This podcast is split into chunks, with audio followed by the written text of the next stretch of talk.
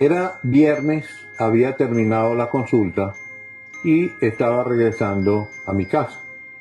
En el camino me encontré con Philip y me dijo, doctor, el lunes voy a consulta porque tengo un problema muy grave y quiero que usted me ayude. Perfecto, el lunes te espero.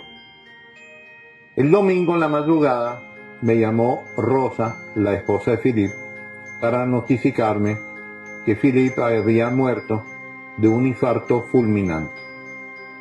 Como vivíamos a una distancia relativamente corta, me acerqué a su casa, todavía estaba en la cama, ya la forense había pasado, y este, lo vi en la cama, le hice una oración y vi cuando su alma salía del cuerpo, atravesaba la pared y se iba.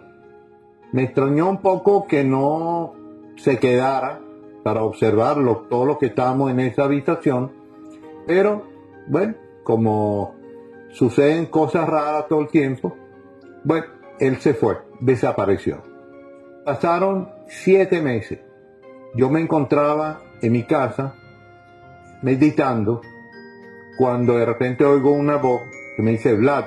Él era el único que me llamaba Vlad, no me llamaba Vladimir por mi nombre como todo el mundo.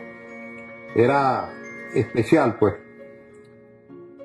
Yo me sorprendo y pienso, bueno, este es la voz de Philip. Lo vi parado a mi lado y le pregunté que qué había pasado, que no se había comunicado durante siete meses, que yo pensaba que este, se iba a comunicar para transmitir conocimiento cómo era el más allá, porque aparte de ser mi paciente, era mi discípulo y era una persona muy espiritual. Él me comenzó a contar que estaba en una oscuridad, en un limbo, que no veía a nadie, que no tenía contacto con nadie y que tampoco podía salir de ese sitio donde se encontraba. Yo me quedé sorprendido porque siendo una persona espiritual como él era, eh, no debía estar penando, pero realmente, inexplicablemente, estaba penando. Pues me tocó llamar a su maestro guía para que lo llevara al plano que le corresponde. Vino el maestro guía y se lo llevó.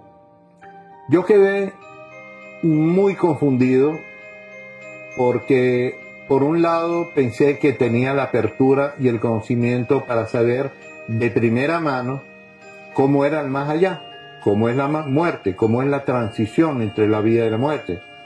Pero realmente no fue así.